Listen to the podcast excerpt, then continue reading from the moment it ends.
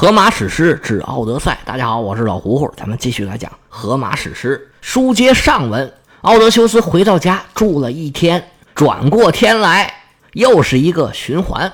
家里的。仆人准备的。准备，打扫的。打扫，又有养猪的、养牛的、养羊的。来送牲口。求婚者呜呜泱泱又来到院子里头，添酒回灯重开宴，又是大吃大喝的。一天。虽说同样是吃吃喝喝，但是这气氛呢，可就逐渐凝重起来了。酒席宴间呢，自从奥德修斯来了以后，这两天就争执不断，光打架就已经打了好几起了。当然，打的这些架主要就是针对奥德修斯的，虽然不是他主动挑起来的，但是这些求婚者呀，也不是为什么看着这老要饭的就觉得别扭。这天一大清早起来。特勒马克斯特意给奥德修斯安排了一个座儿，说：“你离这帮人远一点，我护着你。”结果还是有人拿牛蹄子砸了奥德修斯，结果少不了又是一顿争执。虽然还没有闹出大事儿，但是有人已经觉得这情况不行。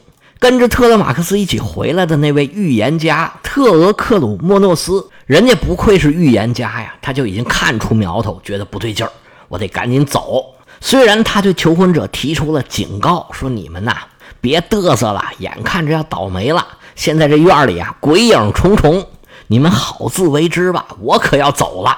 但是这些求婚者是浑然不觉，还在继续吃吃喝喝。其实这院里发生的事儿啊，一点儿也没瞒过夫人佩内洛佩。她一直搬个小板凳在里头偷偷的听着呢，听着外头逐渐安静下来了。佩内洛佩知道该自己了。佩内洛佩夫人带着贴身的女仆上楼，走到最里边的一间，拿出一把镶着象牙的钥匙，准备开这个门。原文里啊，对开门这一段做了精心的描写，说橡木的门槛前呢，由木工精心削刨，紧扣着画打的粉线，安上贴稳的框柱，装上闪光的门面。这是说这个储藏室的门有多漂亮。然后呢？首先，他松开挂把上的绳条，然后插入钥匙，对准孔眼儿，拔开木栓，房门发出声声噪响，如同公牛的哞喊。这个哞呢，就是象声词牛叫的那个声音。就说他一推门呢，这门就跟牛叫似的，门儿就开了。大门一开。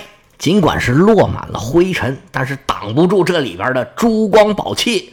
这里边满满当当堆着都是好东西。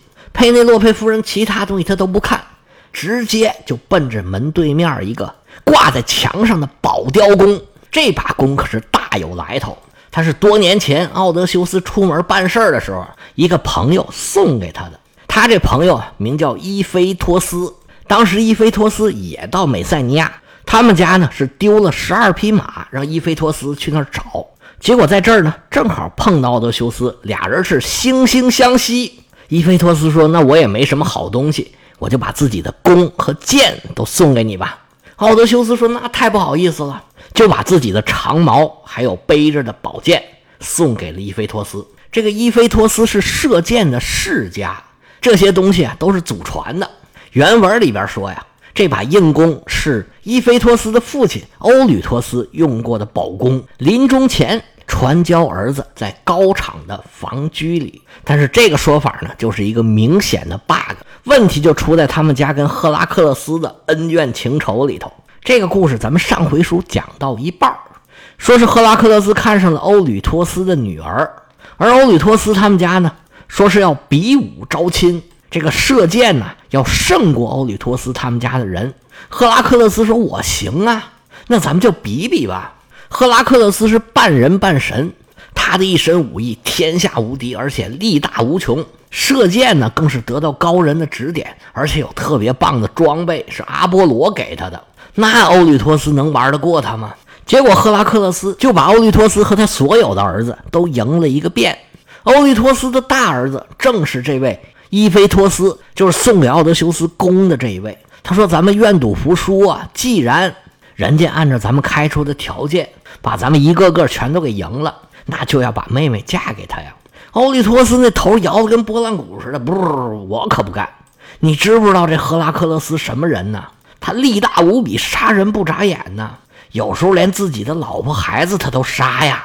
你把妹妹嫁给他，回头他要是跟咱们走动走动，哪天精神病犯了，犯起浑来，他把我们全都给干了，那时候我可受不了。伊菲托斯说：“父亲大人呐，您堂堂的国王啊，怎么能说话不算话呢？”欧利托斯嘿嘿一乐：“不就国王说话才不算话吗？我费这么大劲当上领导。”不就是为了说话不算话吗？行了，你也别废话了。反正你妹妹啊，咱们是不嫁，你赶紧把她打发走就算了。伊菲托斯虽然嫁妹妹没嫁成，但是因为这回事儿啊，他跟赫拉克勒斯交上朋友了，俩人时不时在一起喝酒盘桓，切磋武艺。伊菲托斯他们家别的行不行且不说，最起码射箭这一门是非常厉害的。有很多神话的版本里面就说呀，说赫拉克勒斯射箭的这个专业呀，就是伊菲托斯的父亲欧律托斯教的。所以奥德修斯他们家现在用这个弓是欧律托斯用过的。这什么人玩什么鸟啊？所以这把弓肯定也是一个上古神兵，是顶级的装备。但是伊菲托斯的故事啊，风云突变，赫拉克勒斯娶不到欧律托斯的女儿，败兴而归。虽然心里不痛快，但是也没怎么发飙，因为赫拉克勒斯名气太大了，经常有人来找他帮忙。这时候啊，又有人求他去打仗了，他就忙自己的事儿去了。结果好巧不巧，这时候欧利托斯啊有一大群牛丢了，找不着了，把欧利托斯给气坏了。这赫拉克勒斯前脚走，后脚这牛就丢了，那没说的呀，肯定就是他偷的，他肯定是想娶我女儿，娶不到，心怀不满。就捎带手把我牛偷走了。这时候，他的大儿子这位伊菲托斯就站出来了，说：“父亲大人呢，不是这样的。这赫拉克勒斯他可能干别的事儿，他可能杀人放火，他可能贪图美色。但是你说他偷东西，这个我打死我也不信呢。哎，你想想，父亲大人，他缺您那几头牛吗？这个事儿肯定是另有隐情。实际上，偷牛的人呢，还跟奥德修斯有点关系。”是他的外祖父，盗窃之神赫尔墨斯的儿子。咱以前讲过的奥托吕克斯，是他使出手段把欧律托斯的牛给偷走了。但是欧律托斯这时候正在气头上，谁的话也听不进去。伊菲托斯就说：“那这么着吧，我跑一趟去找一下赫拉克勒斯，当面跟他问问这事儿到底怎么回事。”欧利托斯说：“那行，你去一趟吧。”于是伊菲托斯就离开家。到处去找这个赫拉克勒斯，但是赫拉克勒斯是满希腊东跑西跑帮人家平事儿。伊菲托斯费了好大的劲，最后啊，在提林斯找到了赫拉克勒斯。赫拉克勒斯当时正在提林斯的城墙上，一见着伊菲托斯来了，他非常高兴啊！哎呀，你来了，找我什么事儿啊？伊菲托斯说：“哎呀，大哥呀，你可让我好找，就把自己家牛丢了，他父亲怀疑是赫拉克勒斯干的。”这事儿啊，从头到尾说了一遍。赫拉克勒斯是越听越生气呀！好你个老糟头子，当时是你说要比武招亲的，我射箭赢了你，你说话不算还不说，还要污蔑我偷你们家的牛！我呸！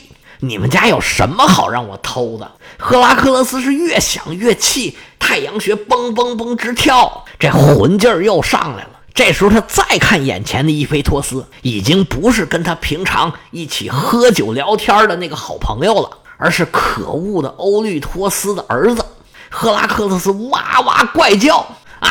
气杀我也！伸手一把抓住伊菲托斯的脖领子，另一只手抓住他的腰带，把伊菲托斯吓坏了。你要干什么？干什么？我要弄死你！赫拉克勒斯两手一攒劲，就把伊菲托斯给举起来了。啊，下去吧你！日就把伊菲托斯从提林斯的城墙上头就这么活活给扔下去了。就听啪嚓一声，好可怜呐！伊菲托斯掉到城下，被摔成了肉酱。后来赫拉克勒斯因为这个事儿又被卖成了奴隶，干了三年。他想把赔偿金赔给欧利托斯，结果人欧利托斯说：“我不要。”你杀了我的儿子，还想让我原谅你？这不可能。结果后来呢，又经过了一些事儿，赫拉克勒斯带人把欧利托斯和他的儿子全都给杀了。赫拉克勒斯终究还是娶到了欧利托斯的女儿伊俄勒，不过就因为娶了伊俄勒，赫拉克勒斯的后宫啊争风吃醋，就把赫拉克勒斯给毒死了。所以赫拉克勒斯自己的下场也并不是太好。关于赫拉克勒斯的故事，咱们以后有机会再细讲。我们讲这故事呢，是因为正文里提到了伊菲托斯的这个宫，还有他被赫拉克勒斯所杀的故事。但是这里面呢，有一个很明显的 bug。原文里说，伊菲托斯玉石了奥德修斯，给他这把硬弓曾是卓越的欧吕托斯的用物，临终时传教儿子。但是在赫拉克勒斯的故事里边呢，是伊菲托斯先死。而且呢，他父亲欧吕托斯是拒绝赫拉克勒斯的赔偿，这就是说的伊菲托斯是不可能有欧吕托斯给他的遗物的。这样一来，这故事情节不就矛盾了吗？不过这套书里面呢，类似的 bug 它不止这么一处两处，我们也就见怪不怪了。不过也有一种可能，就是荷马史诗那时候的故事版本呢，跟后面讲的故事是不一样的，本来是不矛盾的，结果后来这故事编着编着。越编 bug 越多，因为后人呢，为了圆这个故事，往往是往里加细节。这细节加的越多呀，就越容易出纰漏。开始这个脑洞开的太大了，后面再想堵啊，就堵不上了。这种情况在美剧里是非常常见，这叫烂尾。现在的工业化流程都会有这种问题，好几千年前的事儿了，这就更正常了。我们书归正传，佩内洛佩夫人登上一个平台。伸手把这把宝雕弓从挂钩上面拿下来，又摘下旁边挂着的箭袋儿，把这把弓捧在手里，是轻轻的抚摸。想起自己的丈夫奥德修斯，忍不住又是热泪盈眶。佩内洛佩手托着弯弓，把箭袋往身上一挂，吩咐手下的女仆来呀，一指旁边，把这堆斧子收拾收拾，搬到院子里头去。众女仆答应了一声，把斧子放在箱子里头，抬着箱子跟着夫人顺楼梯下楼，来到了院子里头。佩内洛佩手持弯弓，身背箭袋，身后头跟着两个女仆，抬着一大堆斧子。这些求婚者就有人注意到了，哎，他拿这么多武器，这是要干嘛呀？纷纷的聚拢过来。夫人一看，这人聚的差不多了，清清嗓子开口说话：“ 各位。”你们到我这儿来都是来求婚的吧？这些求婚者心里话，那可不是来求婚的吗？打酱油我就去小卖部了。这么多年来，你们一直赖在这儿，成天到晚的大吃大喝。你们知道吃的是谁吗？佩内洛佩夫人停了一下，环顾四周，听没人说话，她继续往下说：“你们吃的呀，都是奥德修斯的财产。他离开家已经有快二十年了，我在这等他。”也等了这么长时间了，你们各位呢，也无非就是想让我嫁给你们。行啊，今天呢，我也想开了，咱们往前走一步吧。也不知道你们哪位幸运儿能称心如意，把我娶回家去。但是呢，你们说我眼前这么多人，个个都是英雄豪杰，您哪位讲到自己都能说出个子午卯酉来？那我嫁给谁不嫁给谁，似乎都合适，也都不合适，你说对不对呀？那既然如此呢，我今天就给各位啊画一个道道。下面的人议论纷纷的，他画什么道道？他想干嘛？你没看见拿东西呢吗？啊，是要给我们出难题呀！底下是议论纷纷。佩内洛佩微微一笑，举起手里的宝雕弓，看见没有？这个就是奥德修斯留下的一个小玩意儿。以前他在家的时候啊，经常就玩一个小游戏，就是拿这个小弓啊，射一支箭，在他的面前一字排开，放十二把斧头。这个斧头啊，真的是斧子的头，不要斧子把把这十二把斧子的斧子把都给拆掉，让穿斧子把这个眼儿对着自己，把这十二把斧子立好了，这一箭射出去，这支箭。就能穿过这十二把斧子的斧子眼儿。这个游戏呀，就是轻松愉快又好玩儿。你们哪位呀？要是第一个射穿这十二个斧子眼儿，你们哪位就可以把我娶走。哎呀，到时候我就要离开这个地方了。这么好的地方，哎呀，看来我以后还会时时的挂念起来。你们哪位想要娶我的话啊，加油吧！一听见佩内洛佩夫人说这个话。这猪官欧迈俄斯是一点思想准备都没有啊，嘴张老大，半天合不起来。说：“夫人，您您您是认真的吗？”佩内洛佩夫人说：“当然认真呢。来来来，把这堆斧子给拿过去，叫那个牧牛的过来。你们俩把场地给布置一下，我们这个游戏啊就要开始了。”这一个猪官一个牛官听见夫人说要嫁人，那就意味着奥德修斯不会再回来了。这俩人心里啊，别提多别扭了。但是夫人吩咐了干活，俩人是老大的不愿意，抬着一堆斧子，慢慢腾腾的往院中间走。俩人这脸拉老长，远远的看着就不痛快。但是求婚者们很高兴，等了好几年，佩内洛佩终于松口了。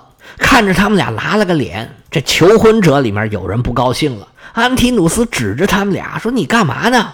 你们拉着脸给谁看呢？你们夫人眼看着就要嫁人了，这大喜的日子，你们愁眉苦脸的，是不是想找打呀？你们哪儿凉快哪儿歇会儿去吧！啊，你们要是想哭天抹泪，你给我滚远点你别让我看见你，滚滚滚滚滚，别在这碍眼，别在这耽误事儿。来来来来来，咱把这场地布置一下。”他走到佩内洛佩夫人身边，轻轻地摸着弓背儿，一边摸一边念念有词：“哎呀，这个弓啊，我不知道能不能拉得开呀！我看你们也够呛。这个小游戏呀，我小的时候啊，倒是曾经看过奥德修斯玩过。好家伙，确实轻松愉快。但是现在轮到我们了，哎呀，我可够呛啊！他虽然嘴上这么说，但是心里边啊……也恨不得自己能拉弓射箭，箭穿虎眼儿。